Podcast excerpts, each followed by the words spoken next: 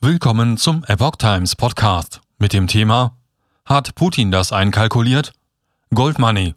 Die Finanzsanktionen des Westens werden das Eurosystem zerstören.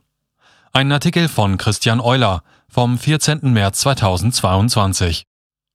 Verkehrte Welt. Die westlichen Finanzsanktionen treffen Russland kaum. Stattdessen könnten die Sanktionen laut des Goldhandelunternehmens Gold Money zur Zerstörung des Eurosystems und zur Einführung eines russischen Goldstandards führen. Die westlichen Industriestaaten reagieren geschlossen und mit nie dagewesenen Wirtschaftssanktionen auf den russischen Angriff der Ukraine. Laut einer Studie, die das Kiel-Institut für Weltwirtschaft zusammen mit dem österreichischen Wirtschaftsforschungsinstitut veröffentlicht hat, träfe eine dauerhafte Entkopplung der Handelsbeziehungen von den USA und deren Partnern die Russen sehr viel härter, als dies umgekehrt der Fall wäre, Epoch Times berichtete.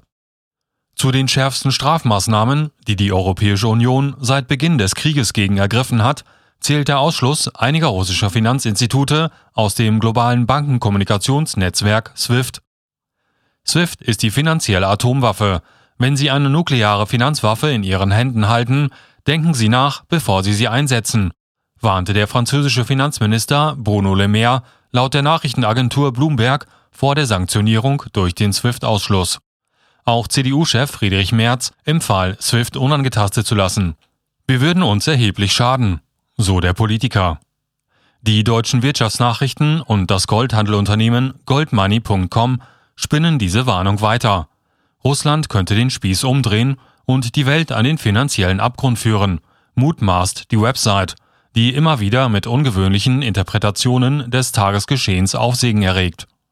Es sei durchaus denkbar, dass der mögliche, in Klammern und absehbare, Zusammenbruch des globalen Finanzsystems nicht der jahrelangen Billiggeldpolitik der Zentralbanken, den riesigen Finanzblasen an den Börsen und den pandemiebedingten faulen Krediten, in Klammern und Problemen bei den Lieferketten, sondern ausschließlich dem Krieg in der Ukraine zugeschrieben werde.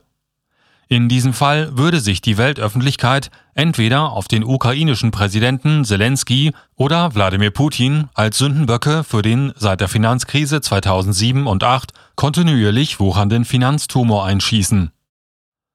SWIFT spielt in der Praxis keine Rolle. Russland könnte aber auch eine Golddeckung des Rubels, vielleicht sogar eines digitalen Rubels beschließen, um sich aufgrund der Sanktionen vor einer Wirtschafts- und Finanzkatastrophe abzusichern, schreiben die deutschen Wirtschaftsnachrichten. Das Webportal und Goldhandelunternehmen goldmoney.com geht noch weiter und postuliert, dass SWIFT in der Praxis keine Rolle spiele, da es alternative Methoden zur Abwicklungskommunikation zwischen Banken gebe. Es sei nicht klar, warum Russland überhaupt mehr Dollar und Euro braucht. Westliche Führer und die Finanzmedien gehen lediglich davon aus, dass die russische Kleptokratie auf ausländische Währungen angewiesen ist. Das ist nicht wahr so das Portal. Der Verlust aller Öl- und Gaseinnahmen sei ungefähr das einzige, was Russland schaden würde, aber das würde von den Sanktionen ausgenommen. Russland kann seine gesamten Ölexporte zu aktuellen Preisen mehr als halbieren und trotzdem über die Runden kommen, so goldmoney.com. Lange Vorbereitung auf ein finanzielles Weltuntergangsszenario? Ein weiteres Gedankenspiel von goldmoney.com die russische Zentralbank könnte dann einen Teil des Goldes gegen Rubel eintauschen, um den Währungsbedarf der Wirtschaft nach Bedarf zu decken, ohne ihre Kaufkraft zu untergraben, und den Rest zu ihren Goldreserven hinzufügen.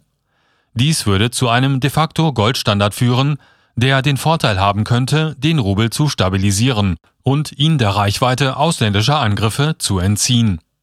Die russischen Behörden hatten sich schon lange auf ein finanzielles Weltuntergangsszenario vorbereitet bevor sie beschlossen, eine Offensive in der Ukraine zu starten, glaubt auch Stefan Gleason von Money Metals Exchange. Diese These stützen Daten von Statista. Danach sind die russischen Gold- und Devisenreserven von 448 Milliarden Dollar Anfang 2018 auf aktuell rund 630 Milliarden Dollar gestiegen.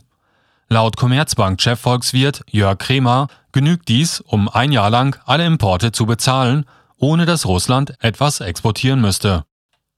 Wir sehen jetzt, wie die Finanzsanktionen des Westens nach hinten losgehen und zunächst das Eurosystem und seine Währung zerstören werden, konstatieren die Autoren von goldmoney.com.